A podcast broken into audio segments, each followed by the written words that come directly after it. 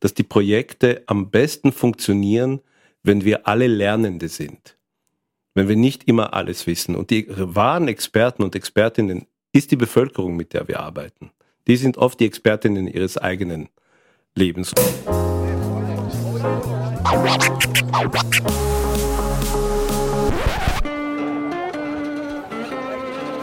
Liebe Hörerinnen und Hörer, herzlich willkommen im Zack Zack Nachtclub. Jeden Donnerstag ab 22 Uhr machen wir die Nacht zum Tag.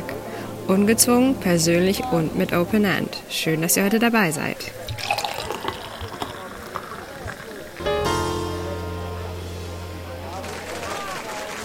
Obwohl Wissenschaftsvermittlung an Hochschulen mittlerweile aktiv wahrgenommen wird, scheint ihre Rolle noch getrennt von deren Kernaufgaben.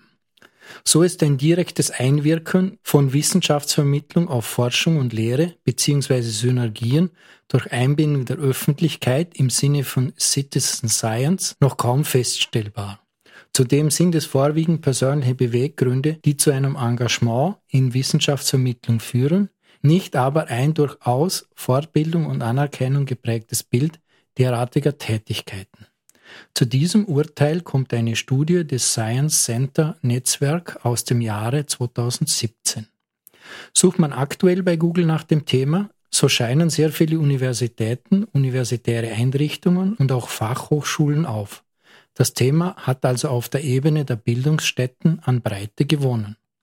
Auf der anderen Seite hat uns die Corona-Krise gezeigt, dass es um das Vertrauen in die Wissenschaften in Österreich nur mäßig gut bestellt ist. In manchen Kreisen, auch in der Politik, ist es geradezu en vogue, sich gegen wissenschaftliche Erkenntnisse zu stellen. Die traurige Diskussion um das Pferdeentwurmungsmittel Ivermectin kann durchaus als trauriger Höhepunkt gewertet werden. Liebe Hörerinnen und Hörer, Thomas Nasswetter begrüßt Sie zur 42. Ausgabe des Zack-Zack Nachtclubs. Der Zirkus des Wissens. Wissensvermittlung der anderen Art ist der Titel der heutigen Sendung. Was es damit auf sich hat, wird uns gleich unser Gast Eran Berg erzählen. Lieber Herr Berg, würden Sie sich bitte vorstellen? Ja, mein Name ist Eran Berg. Ich bin vom Beruf her eigentlich Theatermacher.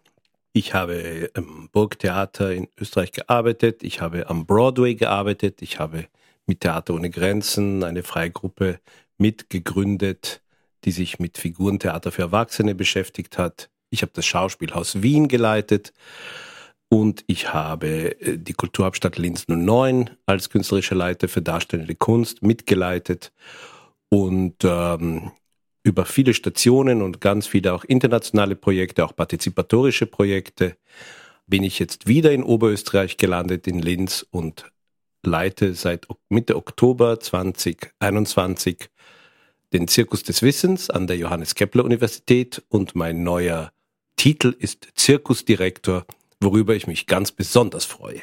Da möchte ich nochmal darauf zurückkommen. In der Pressekonferenz, wo man Sie vorgestellt hat, sprachen Sie vom schönsten Job, der in Österreich ausgeschrieben war.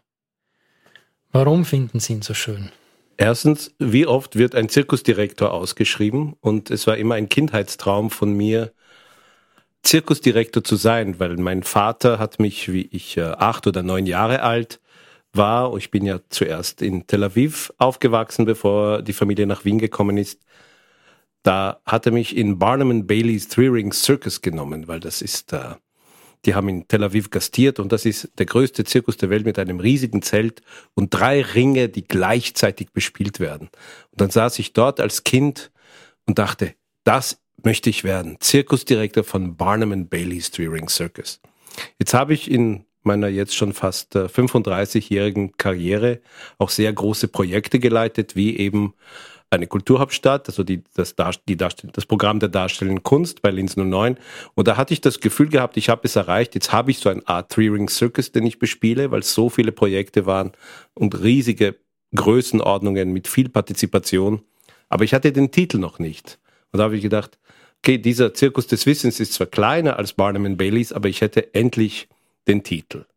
Und der zweite Aspekt ist, ist, dass ich in meinem Leben, wenn man so schaut, was meine Stationen sind, ich habe mich immer versucht, von Station zu Station, wenn etwas gut gelaufen ist, habe ich immer das Gefühl, ich muss jetzt was Neues finden. Ich muss mich neu erfinden. Ich muss etwas finden, das meine Neugierde und meine Lust, auch immer zu lernen, mit befriedigt. Und ich war, glaube ich, wenn man einer der wirklichen Pioniere, was Partizipation betrifft, in Österreich mit ganz, ganz großen Projekten und habe auch auf europäischer Ebene viel gemacht. Und jetzt kam plötzlich diese neue Ebene dazu der Wissenschaft.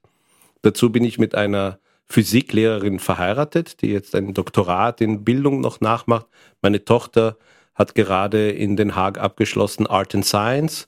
Und plötzlich war ich in einer Welt, wo Kunst und Wissenschaft und Kreativität sich trafen und es fühlte sich an wie ein wunderbarer nächster, fast organischer Schritt in meiner Karriere, so vielleicht, jetzt bin ich 60 geworden, so als nächsten Karriereschritt, sich auch mit Wissenschaft und mit Wissenschaftler und Wissenschaftlerinnen zu beschäftigen in einer Zeit, wie Sie schon gesagt haben, das Vertrauen in die Wissenschaft, so in, vor allem auch in Österreich, äh, so gesunken ist.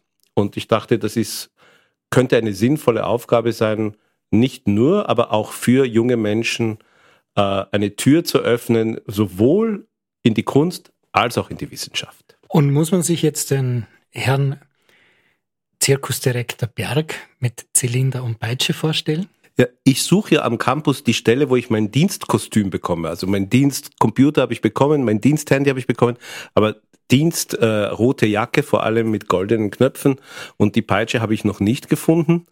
Unser Zirkus ist auch nicht rund, also wir haben keine runde Manege. Das heißt, es ist schon ein Zirkus der besonderen Art und vielleicht etwas, das manchmal nicht so wahrgenommen wird.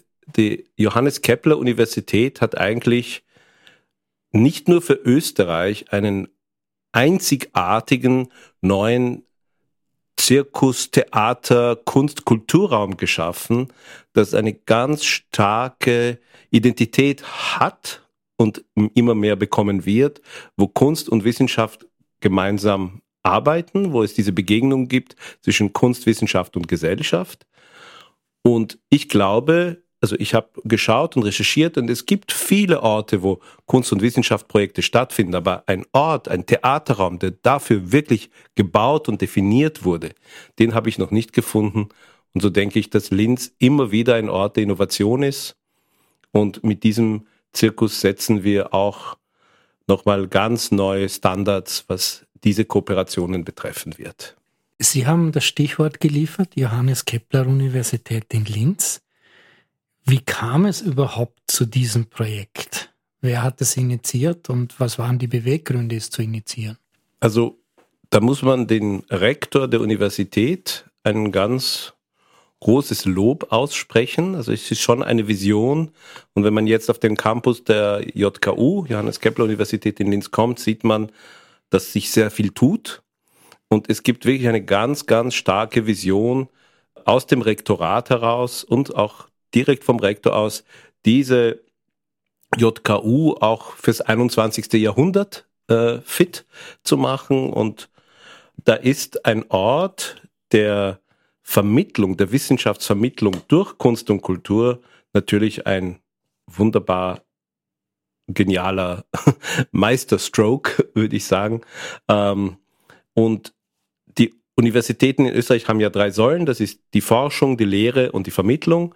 Und der Zirkus des Wissens wird, wie ich schon so, äh, was ich glaube, ist wirklich ganz neue Standards äh, hoffentlich definieren, wie Kunst, wie, wie Wissensvermittlung und Wissenschaftsvermittlung mit Mitteln von Kunst und Kultur überhaupt vermittelt werden können und hoffentlich ganz viele, nicht nur junge Menschen für Wissenschaft und Kunst äh, durch diese Begegnungen begeistern.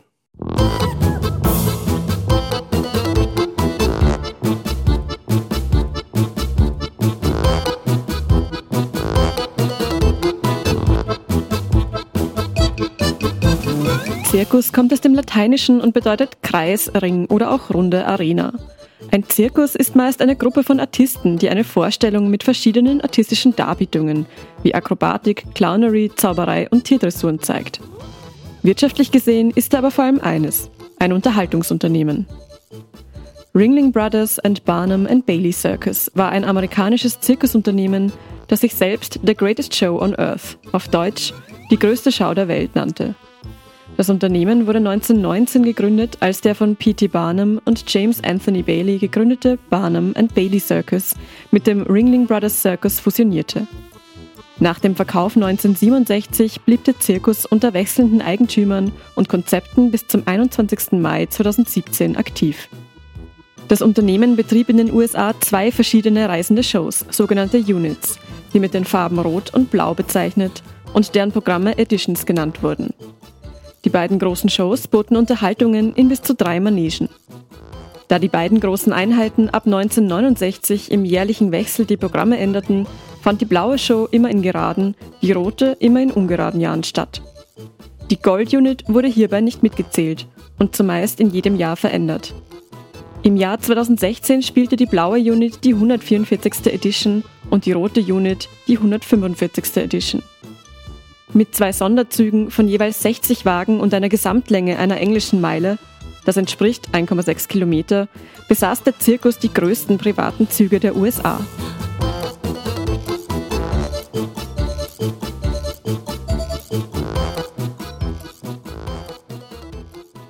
ich kann mir noch nicht so ganz vorstellen, wie das zusammengeht. So dieses Thema äh, Vermitteln von Wissen, Wissenschaftsvermittlung in Kombination mit Kunst und Kultur. Wie sehen da die konkreten Umsetzungsschritte aus? Also ich, ich bin, war immer ein ehrlicher Mensch, wenn es um die Arbeit gegangen ist auch und sagen muss, dass ich es am Anfang auch nicht wusste.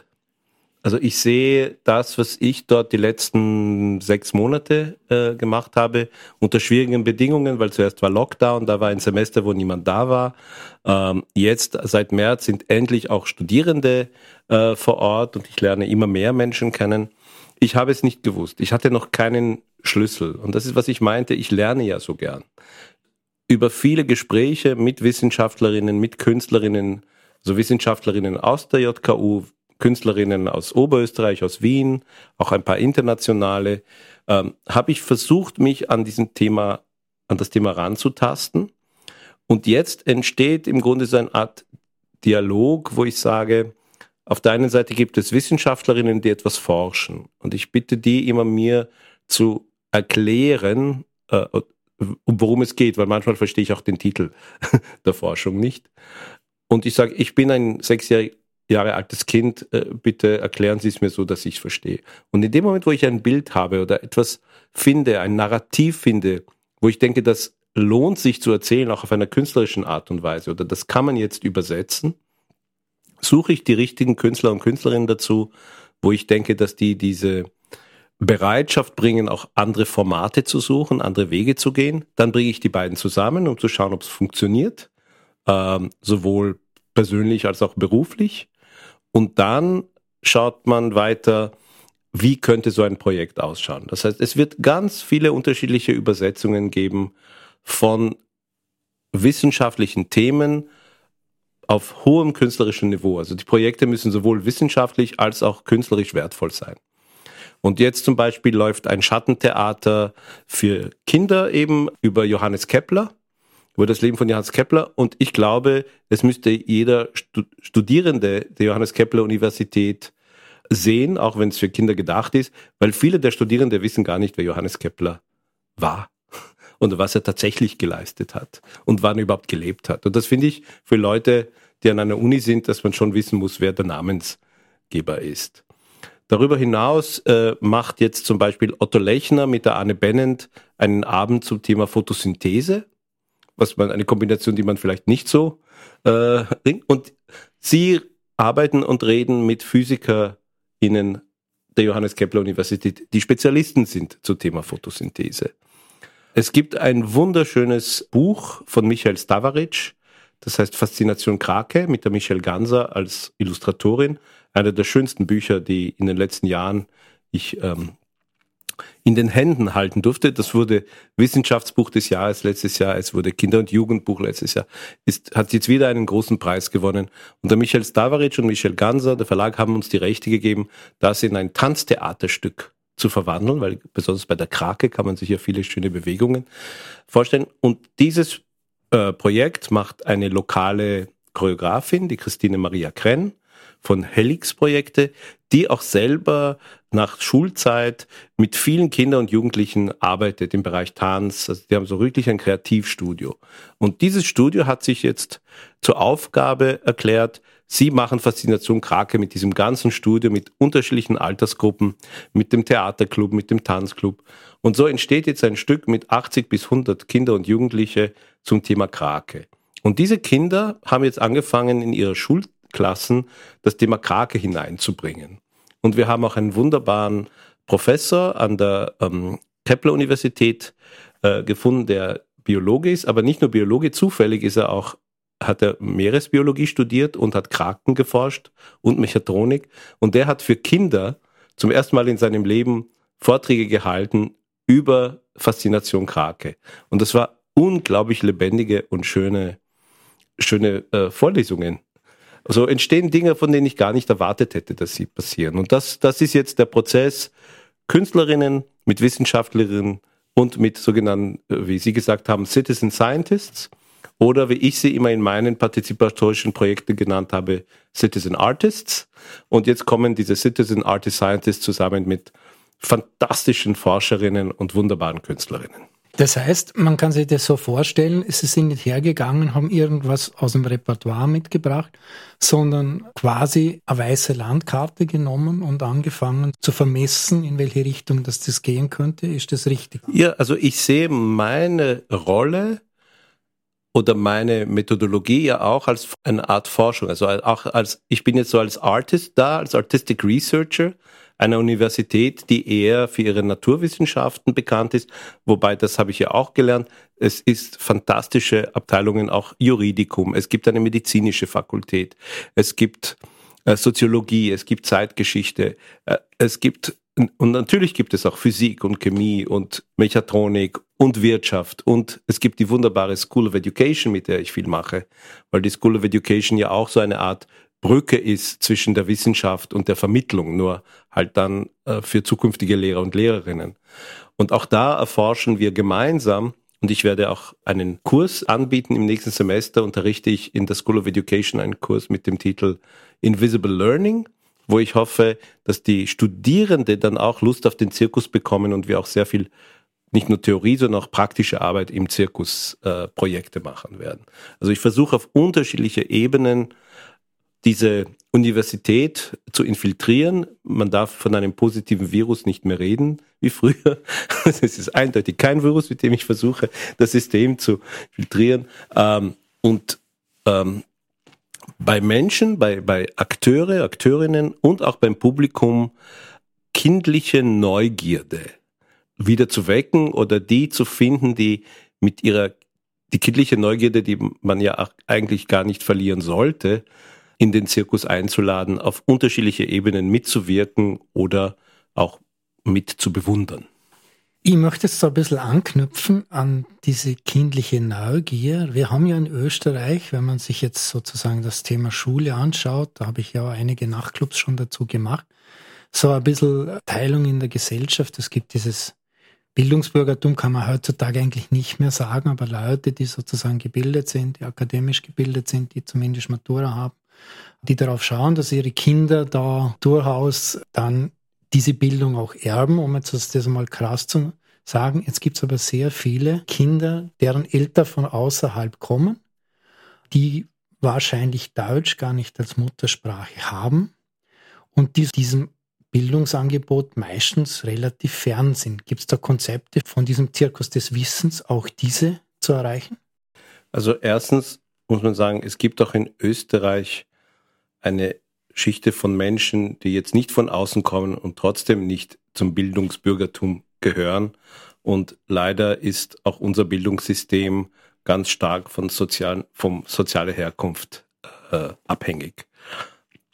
Durch die partizipatorische Ebene unserer Projekte und durch unseren Wunsch auch sogenannten Schulen zu erreichen, ich, ich benutze den Begriff ungern, aber damit äh, die, die sogenannten Brennpunktschulen, hoffen wir natürlich, dass wir auch Menschen erreichen können, die vielleicht sonst nicht in der Begegnung mit Wissenschaft oder Theater oder Kunst in diesen Phase ihres Lebens kommen. Und dadurch, dass wir mit Theatermitteln arbeiten, ist es vielleicht leichter, auch diese, also nicht nur Theater, Theater, Musik, Film, äh, Video, sind es vielleicht Wege, Menschen zu erreichen, die über das rein theoretische oder den Frontalunterricht oder äh, andere Formen vom Lernen nicht zugänglich sind, aber dadurch andere Formen, äh, die sie mehr ansprechen, äh, anzusprechen. Und ich denke, äh, wenn man die TED-Reden von Sir Ken Robinson vor Augen hat, Sir Ken Robinson sagte, jedes Kind ist begabt, sie sind nur alle unterschiedlich begabt. Deshalb hoffe ich, dass die Methoden, die wir im Zirkus entwickeln und auf was wir schauen wollen, auch so. Also den Radar haben wir ja schon aufgemacht auf diese Diversität, sage ich mal, Diversität eben nicht nur äh, im Publikum, sondern auch Diversität bei den Künstlerinnen, dass wir damit auch Menschen erreichen werden, die sonst nicht erreicht werden. Und ich glaube, äh, ich habe ja in Linz 09 war ich mit äh, anderen wunderbaren Menschen wie Guido Reimitz, wie Nora Wolloch, wie Erwin Dorn. Wir haben zu viert ein Riesenprojekt, I like to move it, move it, in äh, fast 100 Schulen in Oberösterreich, fast 3000 Schülerinnen, fast 750, so um die 750 Lehrerinnen und 70, 80 Künstlerinnen ein Riesenprojekt gemacht, wo wir da auch ganz, ganz viele Schulen erreicht haben. Da waren wir auch in Sonderschulen, in Berufsschulen. Also wir haben keine Schultype ausgelassen. Und da hat man gesehen, was Kunst, äh, Kultur, Theater, Musik, Tanz in auch in einem Schulumfeld erreichen können. Und dieses Projekt habe ich dann später in Holland, Belgien, Deutschland, Singapur auf die Beine gestellt und die Reaktionen und die Wirkung war überall gleich, auch wenn die Schulsysteme so anders waren. Aber alle werden besser und die Lust an Schule, die Lust an Lernen wächst. Und da denke ich, wenn ich kurz, weil wir über Zirkus geredet haben, ich bin ganz glücklich, dass der Ort Zirkus des Wissens heißt und nicht Theater des Wissens. Weil Theater ist wiederum etwas, wo man Bildungsbürgertum vermutet. Theater ist wieder eine andere Schwelle. Und ich bin nicht künstlerischer Leiter, sondern Zirkusdirektor. Und das Wort Zirkus löst ganz andere Assoziationen bei Menschen. Und Zirkus ist auch ein anarchischerer Ort als. Im Zirkus darf man Dinge tun, die man sonst nicht macht. Und da gibt es Akrobaten und das. Und, und unser Zirkus hat das alles nicht, aber das Wort Zirkus, glaube ich, löst äh, andere Assoziationen in Menschen und man, die haben mehr Lust drauf, als würde es ein Theater des Wissens sein oder so. Da würde die, glaube ich, Hemmschwelle größer. Und deshalb bin ich ganz glücklich über die Auswahl des Namens, sowohl des Ortes als auch die Beschreibung meines Jobs dort.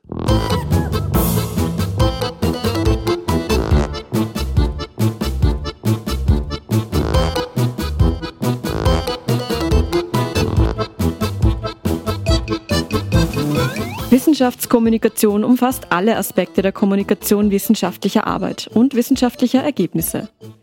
Dabei geht es sowohl um Kommunikation innerhalb der Wissenschaft als auch um Kommunikation zwischen Wissenschaft und Öffentlichkeit.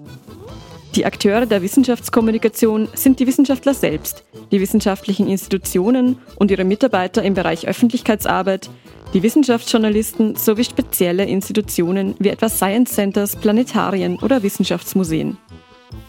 Es wird zwischen externer und interner Wissenschaftsvermittlung unterschieden. Die externe Wissenschaftsvermittlung findet zwischen Wissenschaft und Öffentlichkeit statt.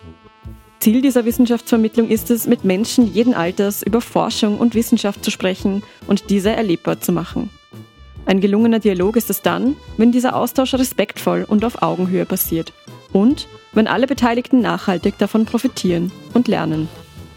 Rektor Meinhard Lukas sagt, die Johannes Kepler Universität Linz hat sich zum Ziel gesetzt, mit innovativen Formaten und inspirierenden Vermittlungsformen Kinder bzw. junggebliebene Menschen dazu einzuladen, die Universität als Manege der Wissenschaft und der Kunst zu entdecken.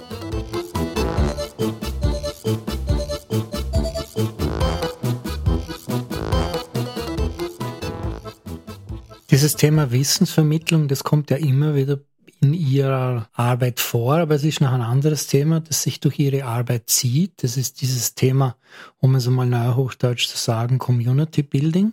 Da können Sie auf eine recht große Erfahrung äh, zurückgreifen und diese Elemente spielen wahrscheinlich eine große Rolle, um so ein Projekt in Gang zu bringen. Absolut, aber ich finde, es gibt kein Theater oder es gibt kein Kunst, kein Kultur, kein Ort ohne Community. Die Community sind ja da. Oft vernachlässigen wir manche Communities in unserer Theaterarbeit, aber auch die Staatsoper hat eine Community. Ob das meine Community ist oder ist, ist, ist jetzt, geht's jetzt nicht darum. In meinen Projekten versuche ich Community, den Begriff Community zu erweitern.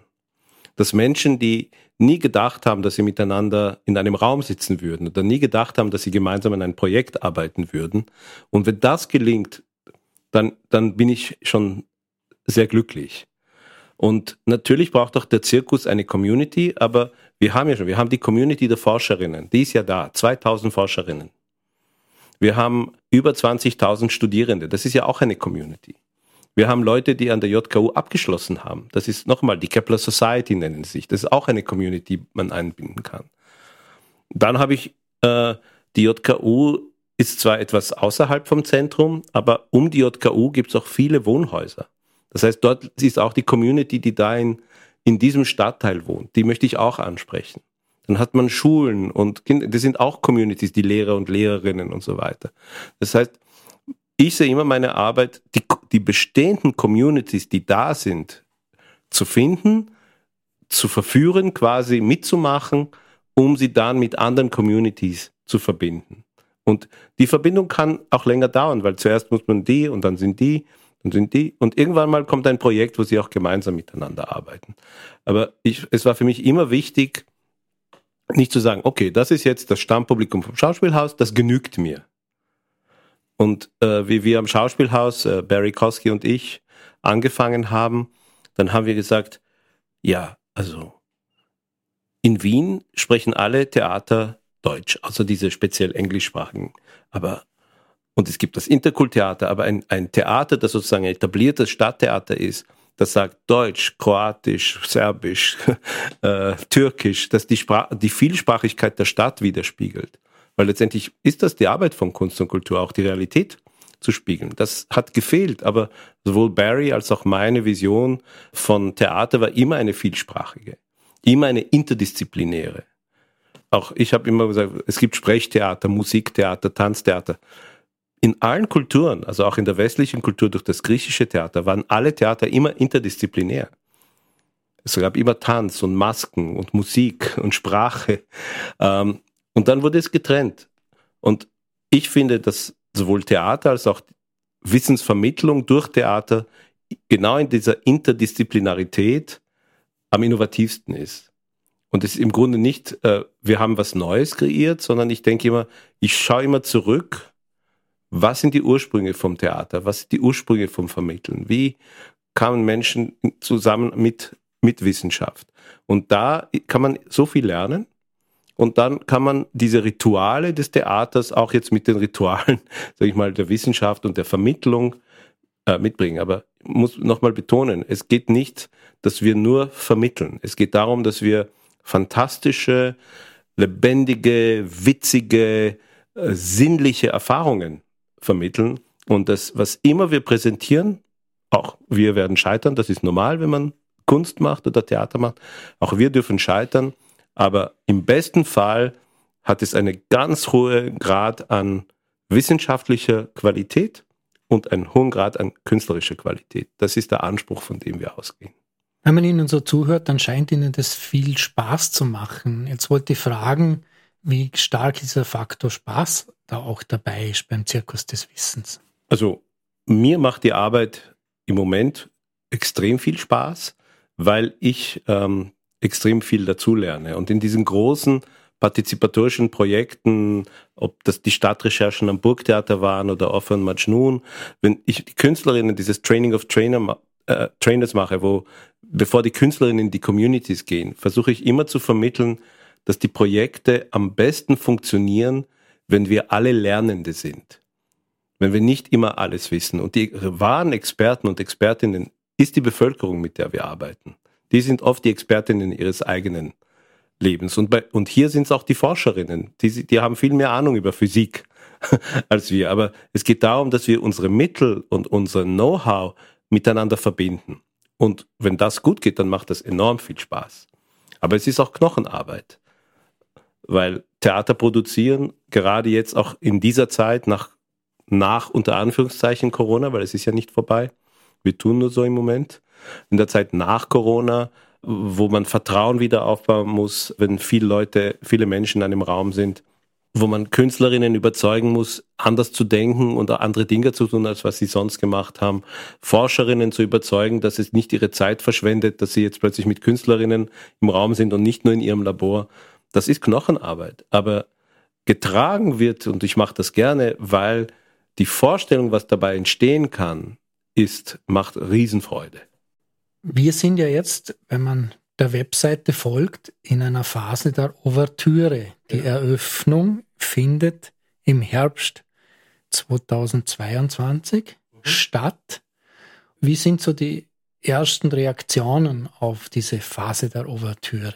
Bis jetzt ist das Holz, ich weiß nicht, das ist Kunststoff oder Holz, ich muss klopfen, bis jetzt sehr gut. Ähm, wir haben ja auch ganz bewusst ähm, angefangen, ich wollte Menschen, die man kennt, äh, in den Zirkus holen und das ist uns auch gelungen. Anne Bennent hat Texte gelesen, die aus so ukrainische Tagebücher aus dem Krieg und Texter hat im Grunde das Haus, die haben gemeinsam das Haus eröffnet. Also es war nicht nur ein reines Texterkonzert, sondern verbunden mit anderen Texten, weil eben wie wir eröffnen wollten, kam dieser unsägliche äh, Angriffskrieg. Ähm, und sowohl ich als auch die Künstlerinnen haben gedacht, wir müssen was tun. Deshalb haben wir so Fundraiser-Events gemacht, weil es gibt Menschen auch auf der äh, Kepler Universität, die sich sehr engagieren für ukrainische Flüchtlinge, die auch zu uns kommen nach Oberösterreich und jetzt auch zum Teil auf der Kepler Universität studieren können. Und dann haben wir so Fundraisers gemacht für die. Und da hat auch Klaus-Maria Brandauer war sofort dabei und hat auch äh, Texte zu der aktuellen Situation gelesen, also nicht einen üblichen Leseabend. Und das hat natürlich viel Aufsehen erregt, dass Zirkus des Wissens, Anne Bennen, Klaus-Maria Brandauer Texter in den ersten Tagen waren. Dann haben wir wie ein ganz normales Theater etwas verschieben müssen, weil jemand Corona-krank wurde. Also wir waren schon gleich im Club wie alle anderen. Wir haben einen Abend zu Thema Umwelt gemacht, das sehr gut angekommen ist und das ist ein Thema, das uns begleiten wird. Wir haben dieses Schattentheater über Kepler, das ich erzählt habe, da waren die Schulklasse, war, die Schulvorstellungen waren rammelvoll und jetzt suchen wir Zeit im Kalender, wo wir es nochmal anbieten können. Es laufen die Proben zu Faszination Krake und man sieht, dass da eine fantastische Energie ist. Und die Kollegen und Kolleginnen vom, von der Kepler Universität, die die Sachen gesehen haben, waren auch ganz erfreut und überrascht und erkennen jetzt das Potenzial. Und dadurch, dass es ein neuer Raum ist, habe ich jetzt den Anfang Ouvertüren genannt, auch um Dinge ausprobieren zu können. Schauen, wie können wir Publikum äh, erreichen? Welche Projekte laufen besser? Was läuft weniger gut? Wie nehmen die Leute an an einem Samstagabend oder an einem Sonntagvormittag, wenn es keinen Unibetrieb gibt und, und, und. Das muss man alles ausprobieren. Und nächstes Jahr das gibt mir auch die Zeit, die wirklichen Prozesse, die mir, die ich mir wünsche, wo viel tiefere gemeinsame Forschungen zwischen Künstlerinnen und Wissenschaftlerinnen stattfinden, das braucht ein bisschen längeren Atem. Aber auch da ist schon eine ganze Reihe von Projekten und auch äh, Formate, äh, die, die ich glaube äh, gut funktionieren können. Also wir haben auch ein Zwillingspaar erfunden, die heißen Jo und Jo Kepler. Es gibt auch mal eine Unterschrift in einem Buch, wo Johannes Kepler nur Jo Kepler unterschreibt. Das ist ein Junge und ein Mädchen, der heißt Johann, äh, Jonas und Johanna Kepler und die sind so wie so neugierige Detektive, Forscherinnen, die den Campus äh, quasi beleben und untersuchen. Und die sind eben die Kepler-Zwillinge, die tauchen auch schon in diesem Schattentheaterstück auf. Und die werden unterschiedliche Formate haben. Und wir machen auch ein Format, wo und Jo und Jo Kepler Interviews mit Wissenschaftlerinnen führen, wo man sagt, das ist spannend, was die forschen, aber das ist kein, das ist nicht Abendfüller, das passt nicht in ein Theaterstück hinein. Und da suche ich Formate, wo die Wissensvermittlung auf sehr äh, wie so eine Animationsfilme auch über diese beiden Figuren wie so, Leit, so ein Leitmotiv äh, äh, durchgeführt werden. Sie sagen, Sie suchen, das heißt, wenn jemand eine gute Idee hat oder so, darf er durchaus zu Ihnen kommen. Ja, so, so, solange die, äh, die Ideen sich mit Wissenschaft auch auseinandersetzen und vor allem auch äh, wir, das hilft natürlich auch, wenn es auch in irgendwelche Form auch an dem spannenden Campus der Johannes Kepler Universität auch da geforscht wird und wir konkrete Ansprechpartner haben, dann sehr, sehr gerne, natürlich. Wenn man sich Ihre Arbeit so der letzten Jahre ein bisschen anschaut, dann sieht man da immer so an, an Erfolg. Ich denke an das Festival der Regionen. Ich denke aber auch dieses Projekt, das Sie kurz in der Einleitung angesprochen hat. Äh, also nicht Kulturhauptstadt in Linz, sondern die Geschichte in Lecce in Süditalien, die Sie gemacht haben. Was ist so ein bisschen das Geheimnis Ihres Erfolgs? Wie würden Sie das charakterisieren? Das kann ich so schwer sagen, weil ich weiß nicht, ob alles so ein Erfolg ist. Es klingt alles gut, weil es so eine Dimension hat. Mich interessiert auch zu lernen, wo Dinge scheitern oder wo Dinge nicht aufgegangen sind. Das ist für mich oft spannender, als was gegangen ist.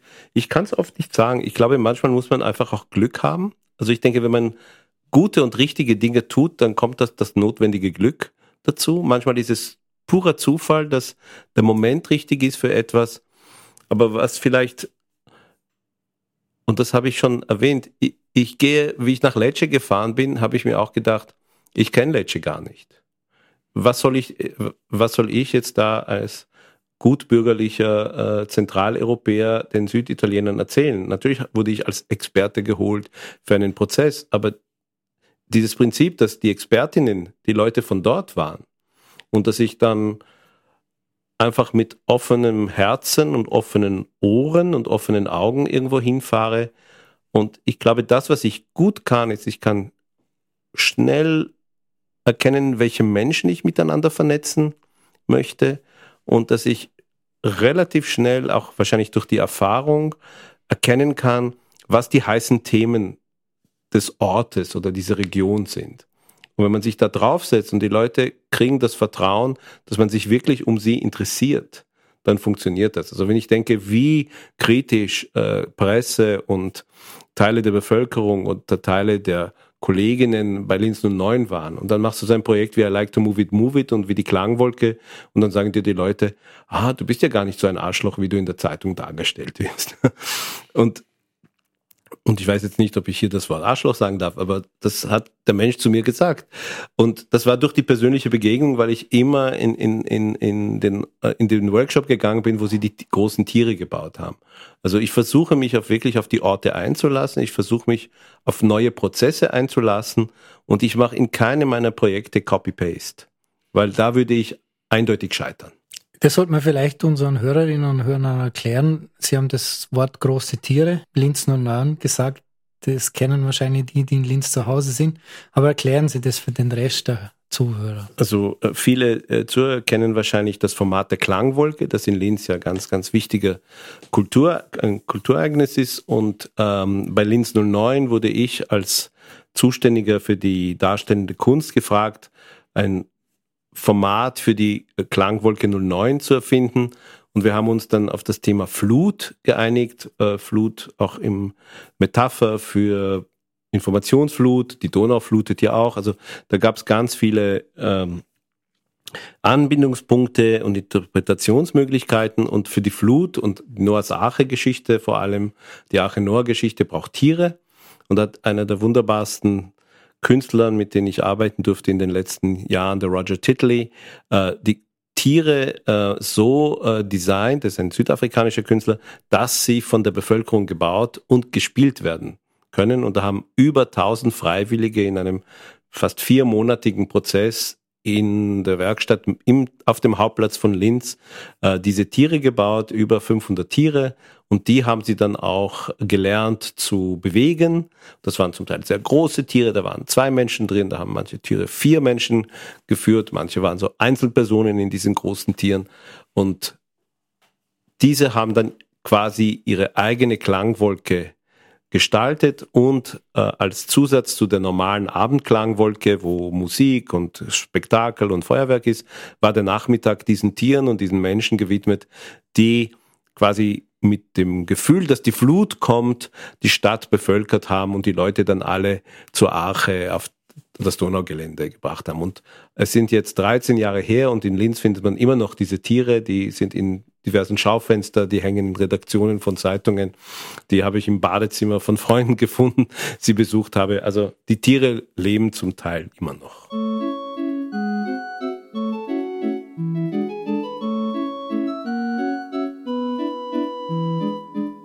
Kreativität in der Schule ist so wichtig wie Literaturunterricht. Man sollte beides mit dem gleichen Stellenwert behandeln. Ken Robinson. Ja, dem, dem ist nichts hinzuzufügen. Also Kreativität ist absolut wichtig im Lernen überhaupt. Wir lernen ja, noch bevor wir in die Schule gehen, lernen wir durch Spielen. Auch Tiere spielen ja, also Katzenmütter spielen ja auch mit ihren Babykatzen, wie man Mäuse fängt. Das ist auch ein sehr grausames Spiel, weil immer eine lebendige Katze dabei ist.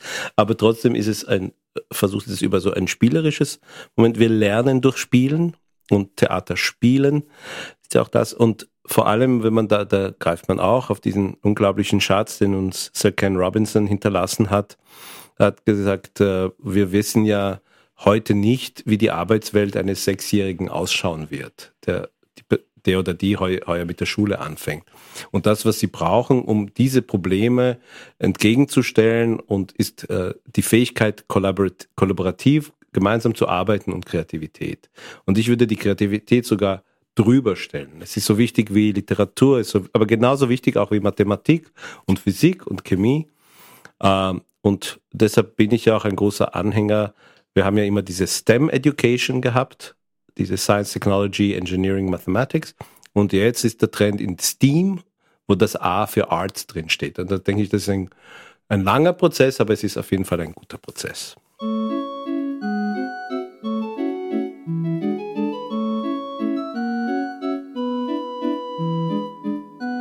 Viele Leute scheinen von der fixen Idee besessen zu sein, dass nicht nur im Zirkus, sondern auch in der Musik, Malerei und Literatur nur noch die Clowns eine Chance haben. Pablo Casals, Cellist, Komponist und Dirigent. Naja, ich finde, er, er meint es vielleicht ein bisschen negativ, so mit, dass man nur wenn man so ein Show-Element äh, äh, dazu gibt, so die Dinge nicht ernst nimmt. Aber ich denke, dass Clowns extrem ernst sind eigentlich. Und äh, Clowns haben diesen anarchischen Moment. Die, die, die dürfen ja auch im Zirkus, die treten sich, die streiten, die kämpfen ähm, und erzählen eigentlich extrem traurige Geschichten, sehr existenzielle Geschichten auf fürs Publikum in dem Moment lustige Art und Weisen. Und ich denke, wenn ich was aus dem Zitat nehmen würde wollen, dann würde es nicht dieser Aspekt sein, des Clowns als etwas nicht ernst zu nehmen, sondern eher den Clown als anarchischer Moment, in dem wir Dinge tun dürfen, die man nicht erwartet und dadurch auch zu anderen Endergebnissen kommen können.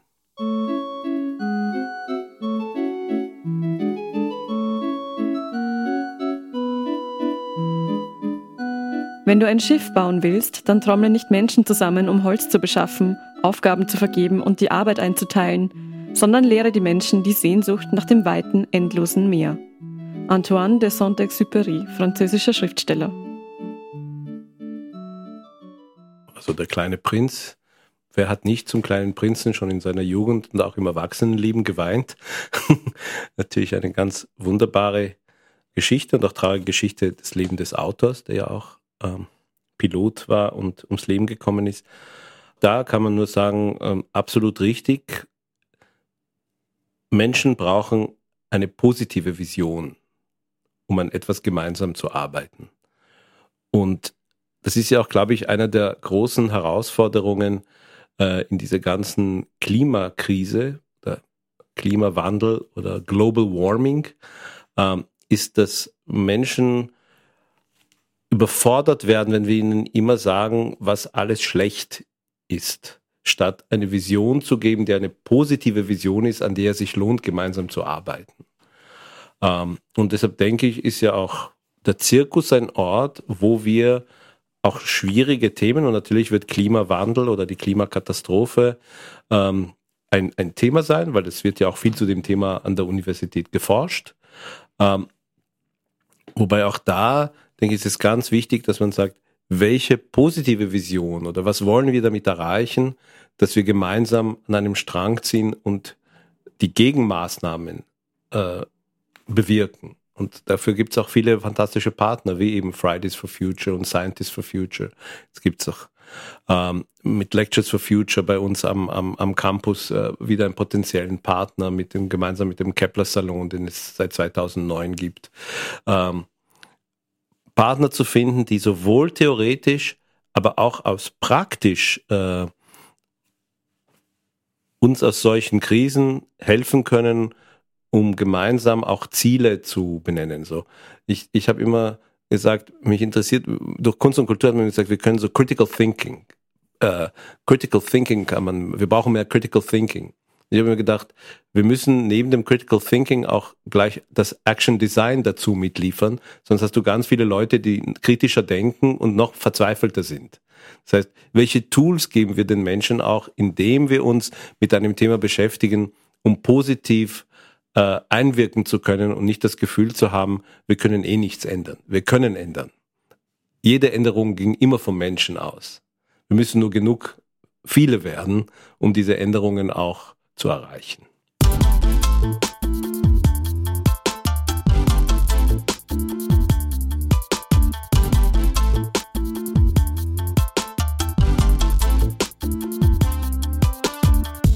Fassen wir einmal zusammen. Ayran Berg besitzt den besten Job in Österreich, der 2021 ausgeschrieben wurde, nämlich den eines Zirkusdirektors, hat aber noch nicht die Stelle an der Johannes Kepler Universität gefunden, wo sein Direktorskostüm auszufassen ist.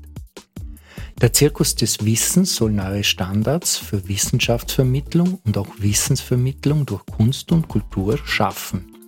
Die einzelnen Projekte im Zirkus des Wissens müssen künstlerisch auf hohem Niveau stattfinden und sie müssen sowohl wissenschaftlich als auch künstlerisch wertvoll sein. Es geht dabei nicht nur um die Frage der Vermittlung, es geht auch darum, fantastische, lebendige, witzige und sinnliche Erfahrungen zu vermitteln.